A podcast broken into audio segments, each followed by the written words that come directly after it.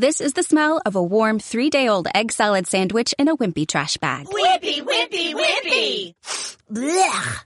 And this is the smell of that same sandwich in a hefty, ultra-strong trash bag with new Fabuloso lemon scent. Hefty, hefty, hefty!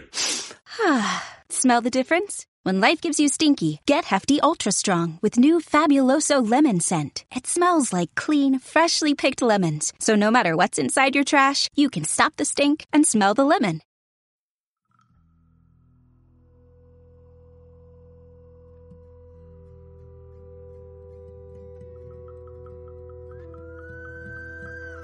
Proyectos entre tinieblas, donde cuento mis experiencias en proyectos de información. Ponte cómodo porque empezamos.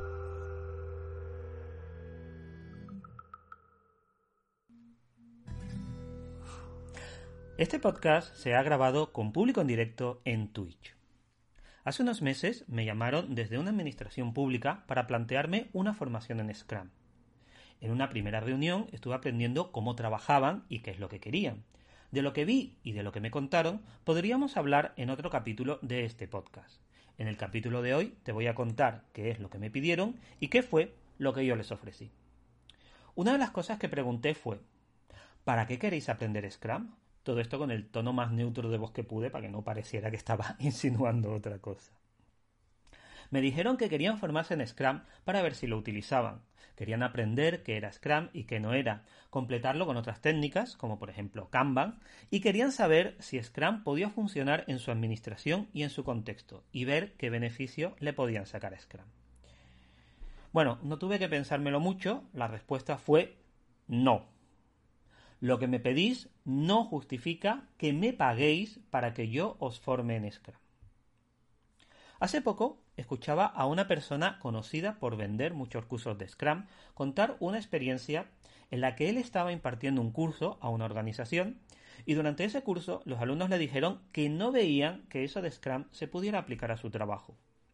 Esta persona le respondió que se habían ahorrado mucho tiempo y esfuerzo haciendo la formación, les hubiera resultado mucho más costoso descubrir que Scrum no les, no les encajaba intentando aplicarlo en su día a día en lugar de en el curso.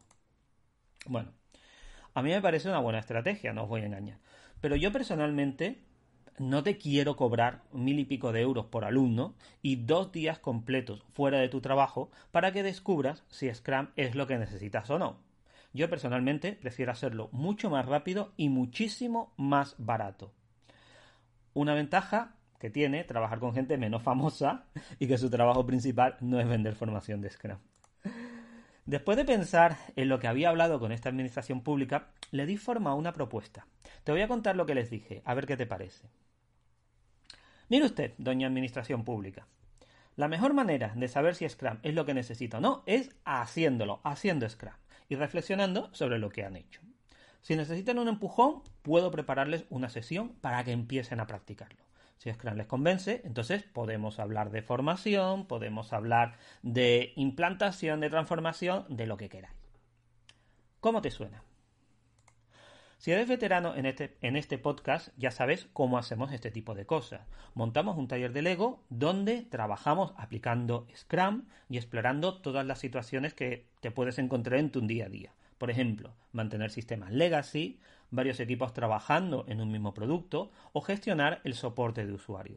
Casi todas estas cosas las hemos hecho ya en talleres con otras empresas, incluso lo hemos hablado en capítulos anteriores de este mismo podcast. Para esta administración hicimos una agenda de toda una mañana. Bueno, casi toda la mañana, porque reservamos una hora al principio y una hora al final para que la gente pueda estar en su trabajo respondiendo correos electrónicos, gestionándolo, etcétera, y que el tiempo que esté en el taller estés enterado. La agenda empezaba por el taller de Lego, después una reflexión sobre qué hemos hecho y cuáles son los puntos claves de Scrum, luego, lo más importante, hablar de si ven Scrum en su administración, haciéndolo ellos en su día a día, en su trabajo de verdad, y cuáles serían las claves para conseguir esa implantación. Esta propuesta les gustó y además les gustó mucho. Además, esto salía aproximadamente un 90% más barato que una formación de Scrum de dos días completos para unas 30 personas. Que, que esto está muy bien porque tampoco hay que desperdiciar el dinero de las administraciones públicas y además para gastar estos dinerales siempre hay tiempo y siempre hay gente dispuesta a cobrarte. Te cuento algunas cositas más ya para terminar. La petición de conocer Scrum venía de las trincheras, de los propios desarrolladores. La parte de más arriba, que vamos a llamar managers, le parecía bien, sí, estupendo, aprended Scrum si queréis, pero no estaba tan claro que fueran a participar activamente o que vieran con buenos ojos que luego el Scrum se aplicara en el día a día. Por lo tanto, teníamos que gestionar esto también. Lo que hicimos fue preparar una documentación muy sencillita explicando qué era Scrum y qué beneficios aportaba.